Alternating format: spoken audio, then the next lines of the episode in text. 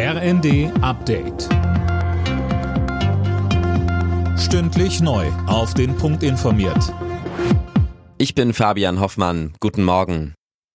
Politiker, Bahnkunden, Verbände. Es gibt viel Lob für die Entscheidung der Verkehrsminister, das Deutschlandticket in diesem Jahr nicht teurer zu machen. Es kostet weiterhin 49 Euro im Monat. Mehr von Tom Husse. Das ist eine sehr gute Nachricht, heißt es von Grünen Fraktionschefin Dröge. Sie sprach von einem wichtigen Signal für Gerechtigkeit, Teilhabe und faire Mobilität.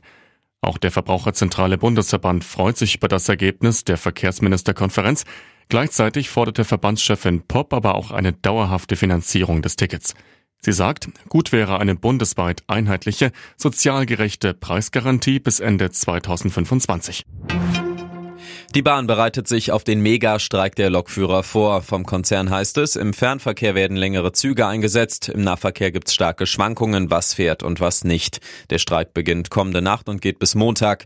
DB-Sprecherin Anja Bröker kritisierte die Lokführergewerkschaft scharf. Sie verschärft diesen Konflikt, sie wirkt maßlos. Wir haben in dieser Tarifrunde gerade mal 14 Stunden verhandelt und jetzt schon gab es 120 Stunden Streik. Jetzt kommen nochmal 136 Stunden obendrauf. Das ist ein Missverhältnis, das steht in keinem Vergleich und deswegen wir sagen, wir müssen zusammenkommen, verhandeln und der Streik ist keine Lösung. Israel hat der Terrororganisation Hamas eine zweimonatige Feuerpause im Gazastreifen angeboten gegen die Freilassung aller Geiseln. Das berichtet das Online-Portal Axios.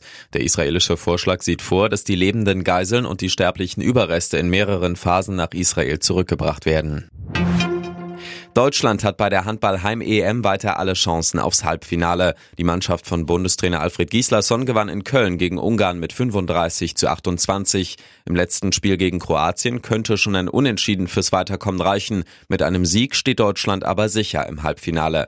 Rückraumspieler Julian Köster erwartet ein schweres Spiel. Er sagte im ZDF. Das wird genauso ein Kampf wie heute oder wie die anderen Spiele gegen Island gegen Österreich. Von daher müssen wir wieder alles 60 Minuten lang auf der Platte lassen.